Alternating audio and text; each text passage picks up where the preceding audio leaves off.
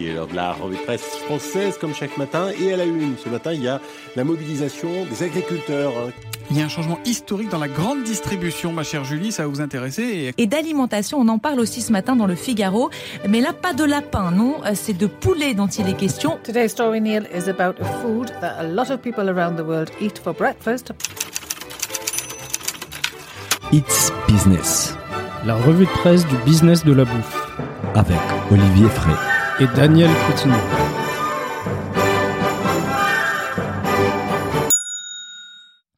Bonjour à toutes et à tous, bienvenue dans ce nouvel épisode de It's Business, la revue de presse du business de la bouffe. Je suis comme d'habitude avec Olivier Frey qui travaille jour et nuit pour développer du café en laboratoire. Bonjour Olivier. Salut Daniel, bonjour à tous. Tu es fatigué là, je vois. Bah, j'ai un peu de temps la nuit donc euh, je réfléchis à ça. Aujourd'hui, on va parler de l'ambition de faire de la France le premier pays agricole durable, de l'entreprise belle sur les réseaux sociaux et du mystérieux appel de la Chine pour y stocker de la nourriture à la maison. Nous allons aussi parler du café in vitro, de la dure réalité des producteurs de cacao et de l'Amazon des bols de quinoa. Et on va finir avec un cadeau aux éditeurs qui arrive à la fin, avec un message de Stéphane Layani, président des Rangis. On commence tout de suite avec un article sur Ouest France. Pour l'Institut Montaigne, il est urgent de faire de la France les premiers pays agricoles durables. Et aussi sur les échos, ces grands chantiers qui attendent de l'agriculture. Olivier, comment pouvons-nous faire de la France une puissance de l'agriculture durable? Oui, en fait, c'est enfin, surtout comment on redonne la compétitivité à l'agriculture française euh, dans, une économie mondialisée avec du réchauffement climatique qui est de plus en plus prégnant. C'est un peu ça, on peut résumer. Hein. Et en fait, l'Institut Montaigne, qui est un, un think tank, euh, il, a sorti un rapport. Euh, alors, c'est, euh, on sait tous qu'il y a les élections présidentielles en 2022, donc c'est, c'est un rapport qui s'intitule En campagne pour l'agriculture de demain. D'accord. Et dans ce rapport, ils mettent en avant six chantiers prioritaires pour faire de la France la première puissance agricole. Ok. Et alors, qu'est dit les rapports alors grosso modo, en fait, le rapport il part de plusieurs constats. Euh, premier constat, si la France est encore aujourd'hui hein, la première puissance agricole européenne, elle a perdu un tiers de ses parts de marché en Europe en moins de 20 ans. Un tiers C'est énorme. Ouais, c'est énorme. Et par ailleurs, en, 19, en 2019, pardon, l'Hexagone est même devenu importateur net de produits agroalimentaires par rapport à ses concurrents européens. C'est-à-dire que, grosso modo, ils nous vendent plus de produits que nous on leur envoie. On l'exporte. Voilà, grosso modo. Et en Europe. Hein. Donc ça, c'est intéressant parce que euh, ça veut dire qu'on on dépend pour certains produits de nos voisins. Alors on en a déjà parlé sur le poulet, par exemple. On sait qu'il y a du poulet euh, qui est importé. Pas que de nos voisins, malheureusement. Parfois, ça vient un peu plus loin. Parfois, ça va d'un peu plus loin, hein, mais euh, il y a des produits pour lesquels on n'a pas le choix. Il y a d'autres produits pour lesquels on pourrait peut-être faire les choses différemment. Tout à fait. D'ailleurs, si on enlève, euh, en plus, selon le rapport, si on enlève les vins et spiritueux, ah la France, elle serait importatrice nette de produits agroalimentaires. Quand même. Hein. De même, si on enlevait les céréales, elle serait encore davantage importatrice nette pour les produits agricoles. Parce qu'on sait, hein, on est un grand pays de céréales, on exporte beaucoup de blé. Donc si on enlève et le vin et les céréales. Le, reste, c'est un peu l'arbre qui cache la forêt. Finalement, ces deux-là, c'est un peu la misère dans certaines filières. Hein. Oui, et un des problèmes liés à l'importation, c'est aussi la manque des contrôles en frontières, en fait. Plus des 10% des produits importés depuis les pays tiers ne respecteraient pas les normes européennes. Et notamment 25% pour les produits à base des viandes. On connaît tous les scandales qu'on a eu autour de la viande les, les dix dernières années. Parmi les produits contrôlés en frontières, un échantillon sur quatre contient des résidus des pesticides au-delà de la limite maximale autorisée en Europe, et parfois avec des substances interdites. Pour rappel, un quart des molécules autorisées aux États-Unis et plus des 40% des celles utilisées au Brésil demeurent interdites en Europe. Ouais, on, aime ton pays quand même, hein, on peut le dire. Et en, fait, le, rapport pointe aussi le, finalement au global, c'est à peu près 20% de notre alimentation qui est importée. Hein. donc c'est quand même un cinquième, c'est pas rien du tout. C'est pas rien. Et de plus, les, les, agriculteurs français, ils sont beaucoup plus dépendants que, que leurs voisins européens des aides PAC. Ok. Alors on apprend par exemple que 88% du revenu des agriculteurs français 88. repose sur des aides directes de la PAC. Énorme. Et c'est à peu près, euh, dans les autres pays européens, ça tourne aux alentours de 63%. Ouais, c'est un énorme écart. Et les auteurs de ces rapports insistent sur la nécessité d'échanger des modèles agricoles en profondeur. Un exemple du rapport qui a attiré mon attention est celui des lots. La France y stocke seulement 5% de la ressource disponible en eau, contre près de 50% en Espagne, attention. Et elle réutilise moins de 1% de ses eaux usées pour irriguer, alors que les taux de recyclage atteignent 8% en Italie et 15% en Espagne. Donc on l'aura compris Olivier, il y a du boulot pour que la France devienne les premiers pays agricoles durables. Ouais, mais on y croit quand même, hein, on est optimiste nous. il faut. Bah, on continue avec un article sur les fromages Disney et les réseaux sociaux. Oui, croyez-moi, ça a un rapport. C'était sur Capital. La vache qui rit, Boursan, l'impact des réseaux sociaux sur nos ventes est devenu spectaculaire. Alors Olivier, nous avons déjà évoqué Belle dans un épisode d'It's Business du premier semestre, mais là on parle des Disney et des réseaux sociaux. Oui, c'est une interview en fait d'Antoine Fievé qui est désormais le président. Hein, il est plus PDG de Bell, c'est le mhm. président de Bell, qui parle de tous les changements récents euh, qui ont eu lieu dans, dans, la stratégie de son groupe. Hein. On apprend par exemple que la France, elle continue de peser environ 20% du chiffre d'affaires du groupe. Donc c'est un groupe très international, hein, Bell, hein, euh, qui est parti très tôt à l'international. On, on, trouve d'ailleurs ses produits au Vietnam, euh, en Afrique, un peu partout. partout la vache qui rit, on la voit un peu partout quand on voyage. Et Antoine Fievé euh, il rappelle que Bell s'est internationalisé dès les années 1920, à la fin des années 1920. Même, hein. Grâce à son concept, en fait, ils appellent ça de portion facile à conserver en milieu ambiant. D'accord. Voilà. Euh, parce que euh, la, la, vache qui rit peut se conserver hors frais. Et c'est ce qui a fait son succès à l'international, notamment dans des pays très chauds. Et le groupe produit 12 apéricubes et 150 vaches qui rient à la seconde. Ah ouais quand même. c'est un, bon débit. Hein. c'est un excellent débit. Tu sais, Olivier, moi, je suis d'origine brésilienne. À Péricube, je ne connaissais pas, je ne consomme pas ces types de produits. J'ai dû aller sur Google et Madre Mia, c'est une espèce de version en cube de la vache qui rit avec des parfums aux tomates, aux olives, de la bonne bouffe, quoi. non, mais c'est rigolo hein, que, que tu connaissais pas euh, les, les apéricubes. On bah, connaît tous, nous, en France, hein. Bah, Peut-être qu'au Brésil, euh, ça, ça fonctionnerait, on sait pas. Hein. Ah, sûrement. Mais Antoine Fievé parle également de l'évolution du portefeuille d'activité de son groupe hein, et confirme les informations communiquées il y a quelques mois, mhm. à savoir que son groupe vise à terme un équilibre 50-50 entre le laitier et le végétal. on avait évoqué cela. Donc, en fait, actuellement, le groupe, il est à 85% sur le lait et 15% sur le végétal. Et donc, il précise toutefois que Bell ne renie absolument pas l'activité laitière, car ce sont des produits aux multiples bienfaits. Et surtout parce que ça pèse 85% de son business. Ça, va être compliqué de, tout switcher. Hein. Et, en fait, le, groupe, euh, il cherche aujourd'hui à végétaliser ses recettes. Hein. C'est ce qu'il a fait, par exemple, sur une version de la vache qui euh, qui est sortie aux États-Unis. C'est un hybride vache qui pois chiche. Waouh, quelle merveille de la gastronomie française, une espèce de vache qui rit ou mousse. Voilà. Ils se sont même lancés dans les fromages avec une espèce de camembert végétal, avec des recettes à base de tournesol ou d'avoine selon les pays.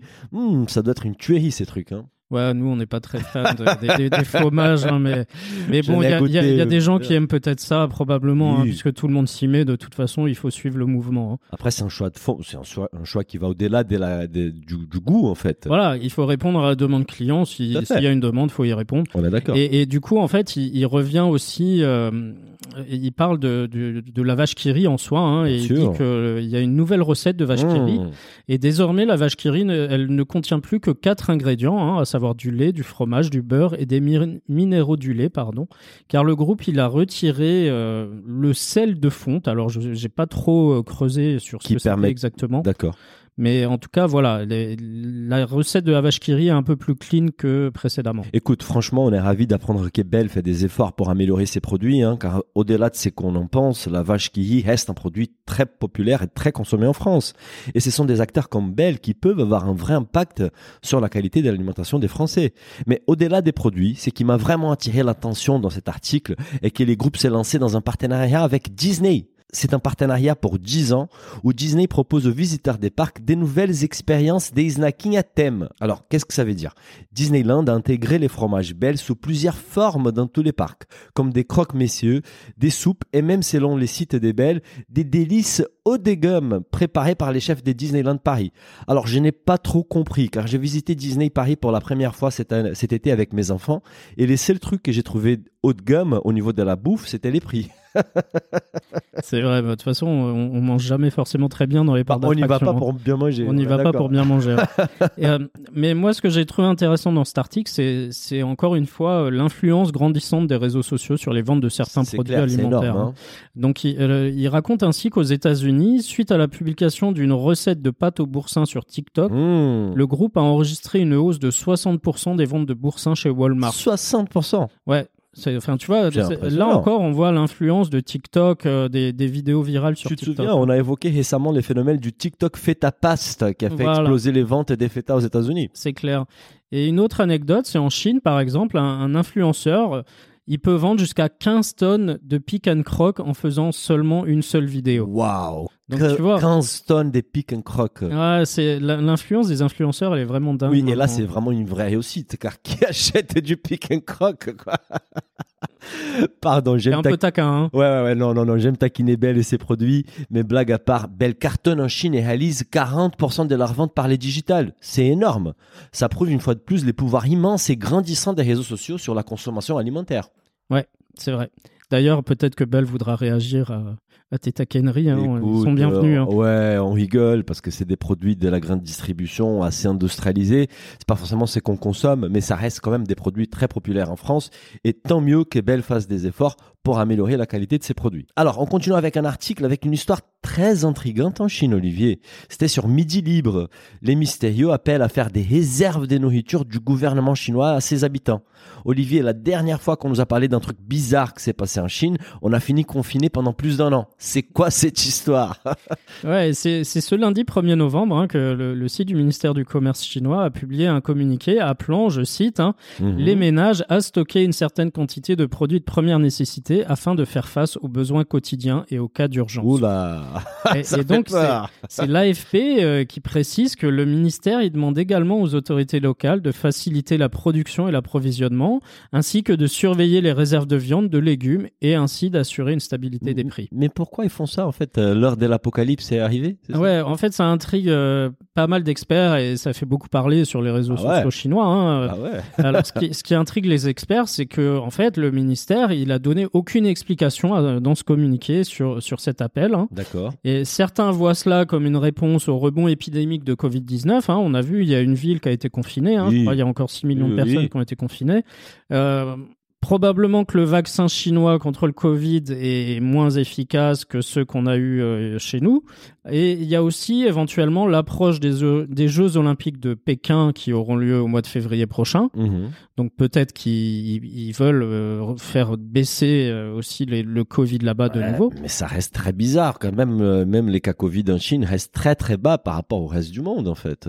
Ouais, et puis il y a d'autres experts qui voient un, lien avec la montée des tensions avec Taïwan. Hein. On sait que c'est très tendu à Taïwan et que euh, bah, possiblement, voilà, c'est une des sources de tension entre la Chine et les États-Unis. Donc, euh, est-ce qu'il y a des risques de, de troisième guerre mondiale dans, dans cette zone-là? Donc, euh, voilà, ça, ça, intrigue beaucoup de monde. C'est clair, c'est très intriguant, mais l'article finalement nous laisse sur notre faim car on, ne comprend pas vraiment pourquoi les gouvernements chinois font cette demande d'appel à ses habitants et du coup par expérience, euh, de ce qu'on a vécu l'année dernière, mes conseils aux auditeurs des Business. Vendez vos actions en bourse, achetez des pâtes au supermarché et abonnez-vous à Netflix et tout va bien se passer. Quoi. Il est optimiste, hein, Daniel, vous voyez. Hein. Mais, sinon, ça peut être bien pour Belle aussi. Ils peuvent vendre des lavages ah en Chine. Ah, ça se stocke bien, tu ah vois. Ouais, ça se stocke très bien, la péricube aussi. Bon, Olivier, maintenant un article hautement scientifique. Hein. On a beaucoup parlé des viandes in vitro, mais désormais c'est un tout nouveau chapitre qui s'ouvre. C'est lui du café in vitro. C'était sur FIS.org. Finnish scientists create sustainable lab-grown coffee. Des scientifiques finlandais créent un café durable cultivé en laboratoire. Alors Olivier, je suis un grand consommateur des cafés et je suis très intrigué par cet article. Ça donne quoi les cafés in vitro? Oui, en fait, je sais pas si vous vous souvenez, il y a quelques mois, je vous avais parlé d'une start-up qui produit un café à, partir d'ingrédients recyclés, euh, de graines de tournesol. une alternative au café. Ah, c'était une alternative parce qu'on sait que le café, euh, il y a, y a, beaucoup de, de problèmes euh, à l'avenir sur, on sait, on sait pas si on pourra toujours produire du café dans 30 ans, hein, par mhm, exemple, à cause du mhm. réchauffement climatique. Mhm. Donc, en fait, il y a une équipe de scientifiques finlandais qui affirme avoir réussi à faire du café in vitro. Alors Et comment ils ont fait finalement pour, pour faire ce café? Ils se sont basés sur les mêmes principes que ceux utilisés euh, dans l'agriculture cellulaire pour faire de la viande in vitro. Hein. Ils, ont euh, mis du café, euh, il n'est pas moulu en grains, en mhm. fait, il est cultivé à partir d'un groupe de cellules de caféiers dans des conditions de température, de lumière, d'oxygène qui sont étroitement contrôlées dans un bioréacteur. Ça, ça fait chimique un peu tout ça. Hein, mais, euh, si on arrive à cultiver de la viande ou même du foie gras en labo, du café, c'est facile quoi. L'agriculture cellulaire a déjà beaucoup d'avance, donc ça m'étonne pas. Voilà, donc du coup, une fois, une fois torréfié, ça donne une poudre qui peut être infusée exactement de la même manière que le café classique. D'accord. Alors, est-ce que ça ressemble plus euh, au café de spécialité qu'on boit euh, de temps en temps, ou est-ce que ça ressemble plus à de la chicorée ou des choses comme ça? On n'a pas goûté, nous, hein, on peut pas vous dire. Écoute, euh, les scientifiques qui dirigent les recherches, il a dit c'est vraiment du café, il n'y a rien d'autre qui est du café dans les produits. Bah, heureusement, ça me rassure. J'ai hâte de goûter pour faire mon propre avis quand même. Et les, chercheurs, ils estiment euh, que leur café, il éviterait bon nombre des écueils environnementaux liés à la production de masse de l'une des boissons préférées au monde. Hein, oui, on est d'accord. Hein. C'est vrai que les cafés, c'est un produit qui vient des loin et pouvoir produire les cafés en labo nous permettra de réduire l'impact du transport. Mais attention, ce n'est pas pour demain. Les chercheurs estiment qu'il faudra au moins 4 ans avant que les cafés cultivés en laboratoire soient commercialisés. Bah, 4 ans, c'est rapide hein, aujourd'hui. ouais, c'est clair. Et l'article indique également que les consommateurs sont pas forcément prêts à profiter pleinement des bénéfices de la science. Hein. Oui, tout à fait, Olivier. Des enquêtes menées aux États-Unis et au Canada ont révélé une méfiance du public, notamment plus âgé, à l'égard des substituts alimentaires cultivés en laboratoire. C'est qui est plutôt normal, en fait. C'est difficile d'accepter à manger quelque chose élevé en labo quand on a passé notre vie à manger du vrai. Ou à boire du vrai, là. Ou à boire du vrai, pardon.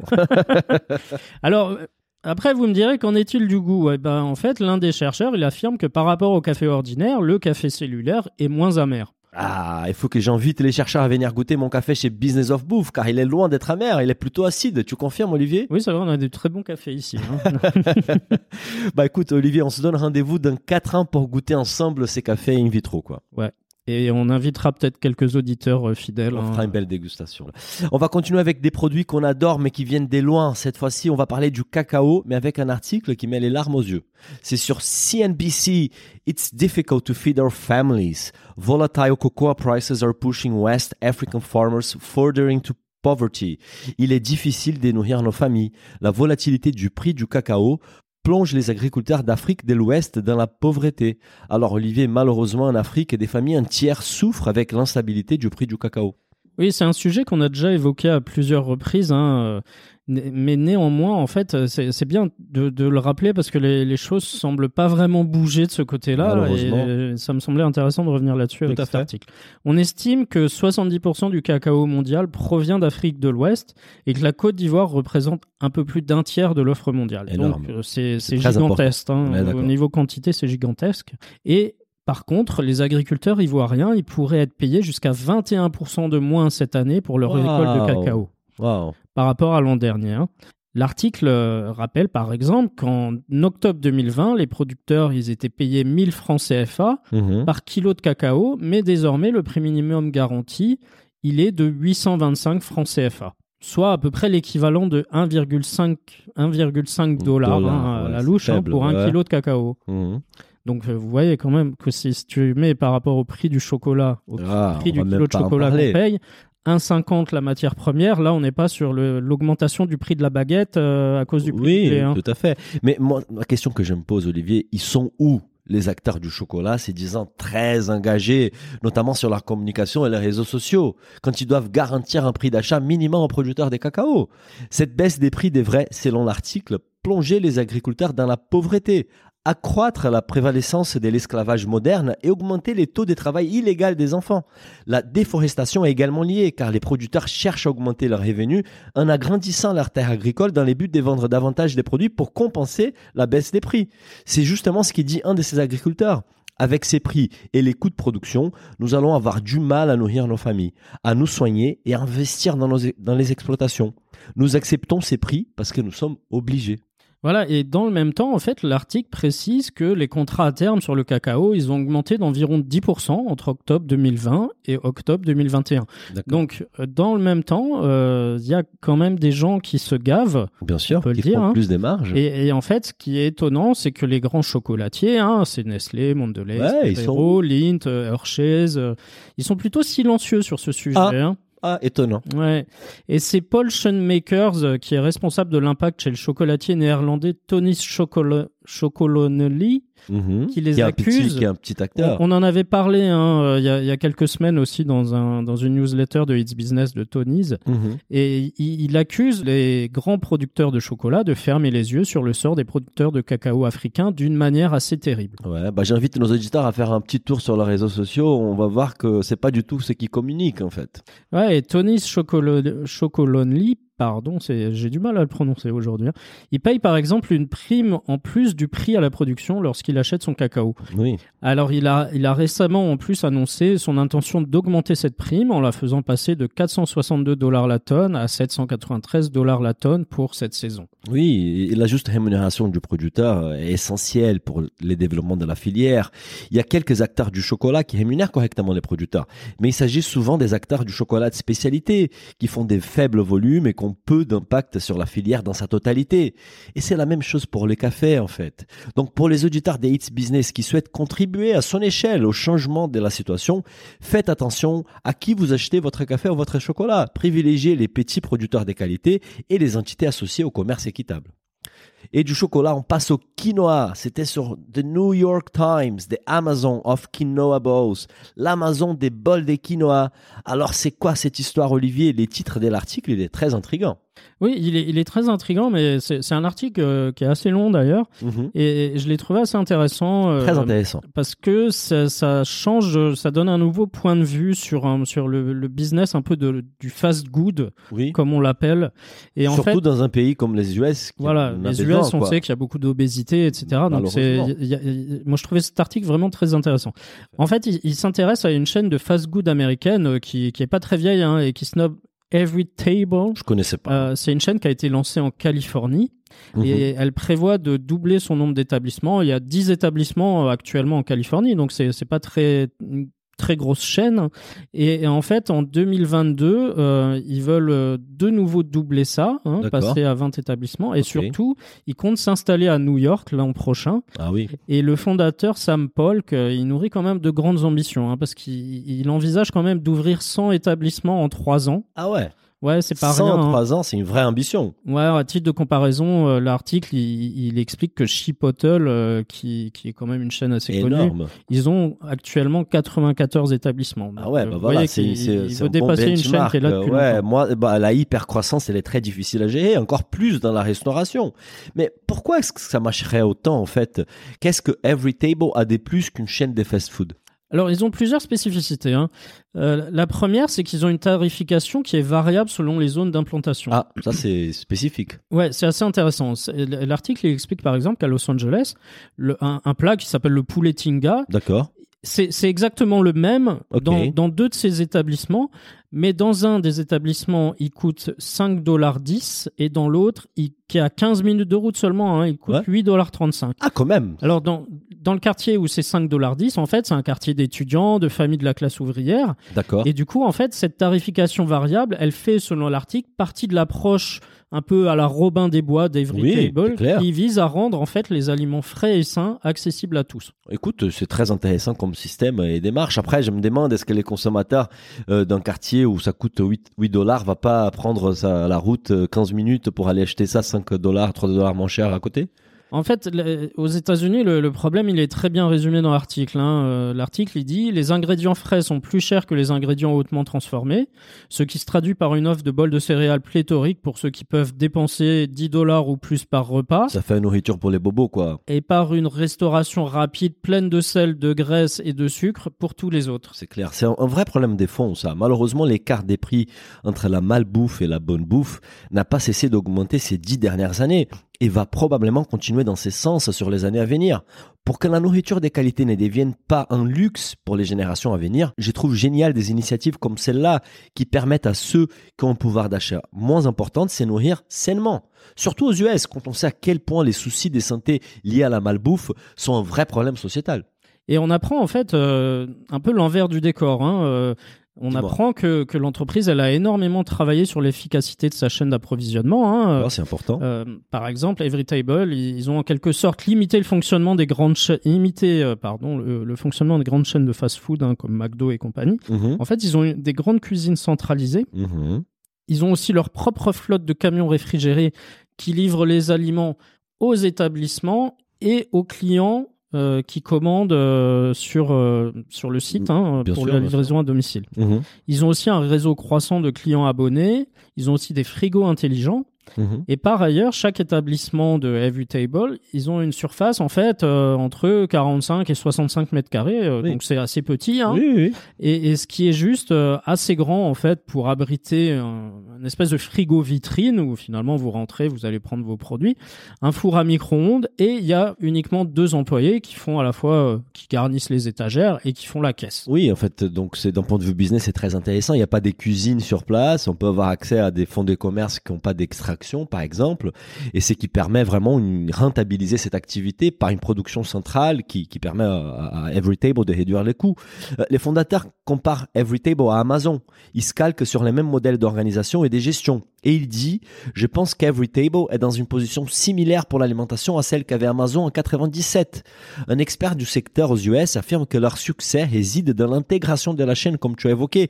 C'est qui a fait justement la force logistique d'Amazon. Oui, et puis si on regarde, euh, en fait, euh, euh, l'article présente aussi un peu les comptes de Everytable et on se rend compte que bah, pour eux, ça a l'air d'aller. Hein. En 2020, malgré la crise sanitaire, la fermeture temporaire de 5 de ces 10 restaurants à Los Angeles, Everytable a vendu 5,3 millions de repas. Il a vu son chiffre d'affaires passer de 6 millions en 2019 à 36 millions de dollars en 2020. millions Ouais, tu vois, c'est intéressant. c'est plus Et par ailleurs, ses marges, elles se portent plutôt bien car le coût moyen de production et d'emballage d'un repas, il est d'environ 3,25 dollars. Oui, ça veut dire que quand ils vendent à 5 dollars, ils font déjà une, une, bonne marge. Une bonne marge. Surtout quand ils vendent à 8 dollars, euh, ils font une très belle marge. Et ce sont quand même, euh, Olivier, des très jolis chiffres. Hein. Fois 6 l'année Covid, quand on sait que la majorité des acteurs du secteur ont beaucoup souffert, notamment en France, mais partout dans le monde, chapeau à Everytable. Écoute, on va finir, Olivier, cet, euh, cet épisode des Hits Business avec un tweet qui reprend une vidéo de Stéphane Layani, président du marché des Rangis, sur l'éducation alimentaire. Stéphane Layani, si je vous demande une solution comme ça, une mesure de, une proposition d'urgence que vous souhaitez. Moi, la seule solution, euh, la seule proposition d'urgence que je voudrais, c'est qu'on rende obligatoire les cours de cuisine à l'école.